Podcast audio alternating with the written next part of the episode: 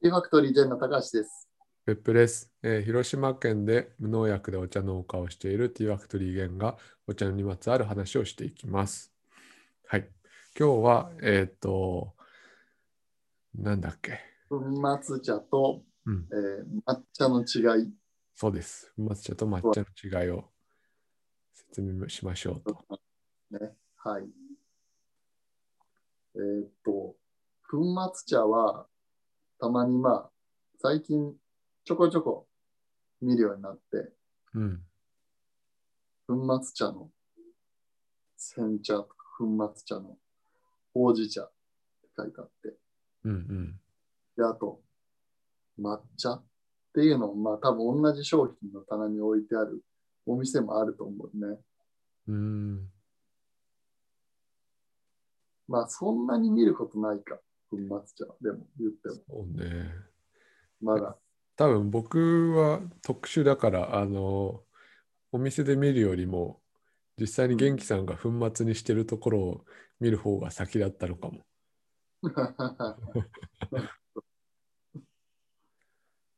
そう、最近やっぱりあの茶葉ごと食べれるっていうので、うんうん。あの粉末茶っていうのが結構まあ需要があるというか、人気があって、あとはそのまま料理に使ったりとか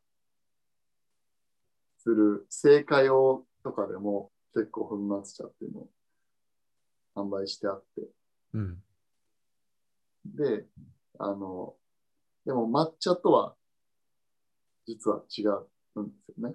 うん。見た目ほとんど一緒だけど。そうそうそう。で、まあ海外だと抹茶って抹茶パウダーとかっうんていう名前で売られたりとか、うん。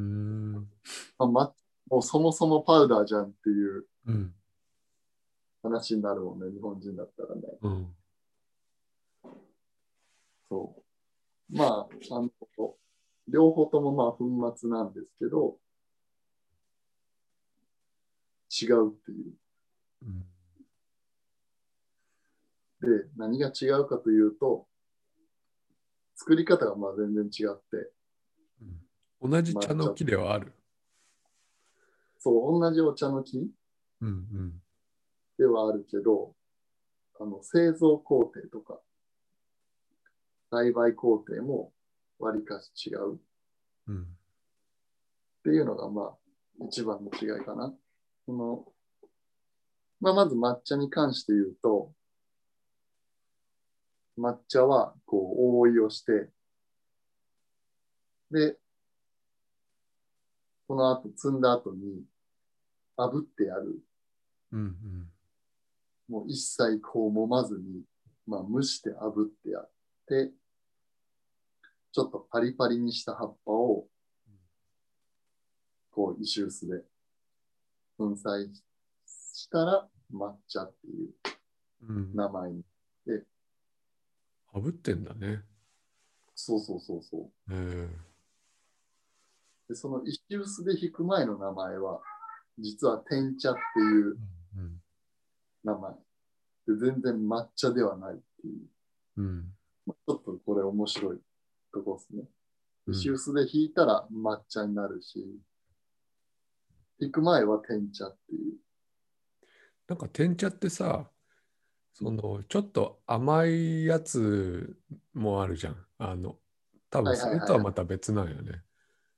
そうそうそうそう。その甘いやつとは違う。天茶。漢字もちょっと違う。うんうん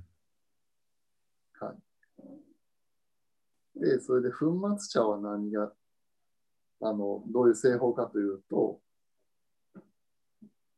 まあ基本的に、その、何揉んで作るお茶、うん。うん。粉末茶の場合は。普通の煎茶を。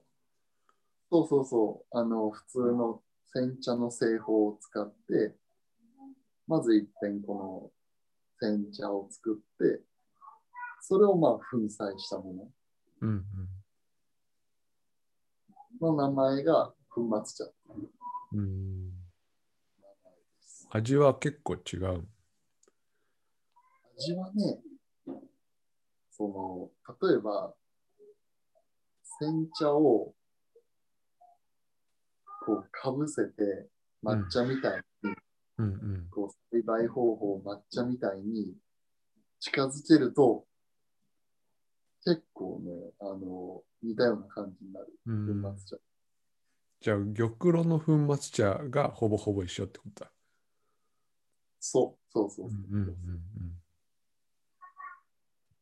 は、わりかしなんか、お、すごいな、これ、抹茶に近いじゃんっていうのは結構あるかな。うん。えーうんそれは茶道のお茶は抹茶だけど、そこではもう使える感じではない。結構ね、あの、粉末茶でも、衝撃受けたやつとか結構あって、あの、これ、抹茶として使えるんじゃないっていうものもある、あるっちゃある。えーだからそうなった時に、まあ、抹茶の価値をね、ねえ。どこに置くかっていう。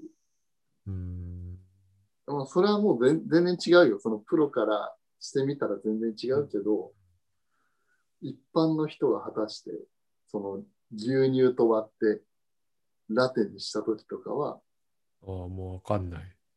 もう全然、うん、でも製法的にはさ、うんと、煎煎茶の方が手込んでるというか、工程が多いよね。おいおい。うんうんでもなんか価格的には抹茶の方が高いイメージなんだけど、うんそれは合ってるうん、うん、うん、うん。それって何それはね、うん。あ、いい質問、それは。おなぜ抹茶の方が高いかっていうのは。やっぱりね、手間暇、栽培のコストというか、うんが、やっぱり全然違うかな。うん。うんあ、の、抹茶の場合は結構手摘みで摘むことも多いし、うん。年に1回だけっていう畑も結構あって、なるほそどうそうそうそういうのはあの一般的にまあ高いお茶になる。じゃあ、えっと、製茶の過程じゃなくて、栽培の過程が手間暇かかってんだ。うん、です。だね。うん、まあ、言ってみたら、その栽培の過程で、まあ、こう、手摘みじゃなくて機械摘みとかにすれば、すごい単価はぐっとされれる。だからまあそういう抹茶は、本当にあの、お菓子とかになるお菓応用の抹茶になったりとか。なるほどね。うんうん。そっか。それが最近増えてんだ。増えおなんうかすごい。輸出がバンバンっていうのは、それが増えてる。うん。うんうんうん。うーん。だね。なるほどね。まあ、でもその、やっぱり、その天茶っていう抹茶の元になるような、あの、製造できる、うん。その工場を持ってる人って本当少なくて、うーん。みんな結構その煎茶のラインはすごい全国至るとこにあるわけじゃん。うんうんうん。ほんと広島でもちょこちょこあったりとかするけど。だからそう思ったらまあ、工程自体はすごい煎茶の方がね、たくさんあって、あの、大変だけど、まあ誰でもこうチャレンジできるというか、うんその粉末茶は挑戦しやすい。うん。なるほど。で、素人目からすると、ね、ほとんどわかんないよね。できたものは。だかそう。で、やっぱら、ね、あの、粉末茶を抹茶って売られてもわかんないよね。りね、いや、それは本当に、あのね、うん、あるかもね、そういうことうもね。んまあ、ああってはいけないもんね。うん確かにそうそうそう。なんか言おうとしてた。 あ、もう忘れてしまった。ごめん。あ、そうそうそうそうそう。で、やっぱりあの、粉砕の技術とかは、うん。やっぱり年々こうね、改良されてって、うん。まあ、限りなくやっぱり石臼に近いような、あの、もう何ミクロンとか、すごい、ね細かい粒子にできたりするっていうのはやっぱり、ね、昔は多分石臼じゃないとできんかったけど、今はこう、ボールミルとかビーズミルって言って、セラミックボールを、あの、こう、茶葉にこう当ててあって、それでこう、何時間かかけて粉砕していくっていうのが。うんえ、それは抹茶も抹茶も粉末茶も同じ。イエス。へえ。抹まあ茶大量石臼じゃないんだもあの、もちろん、すごいいいこだわりを持った方は、まあ、石臼が多いよね。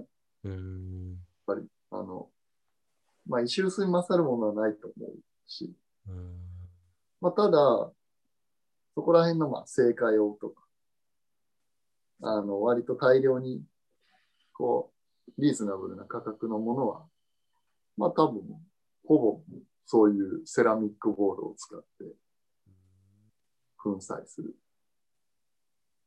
まあ、なんか、いよいよその抹茶の価値が、ね、粉末茶と比べてどうなんてなってくるよね。そうなると。確かに。ね、うん製法も簡単で、製法じゃないわ。あの育て方の方、栽培も簡単でっていう風にしてるんであれば、結構価値は落ちちゃうね。うんそれが分かってきたら。うん。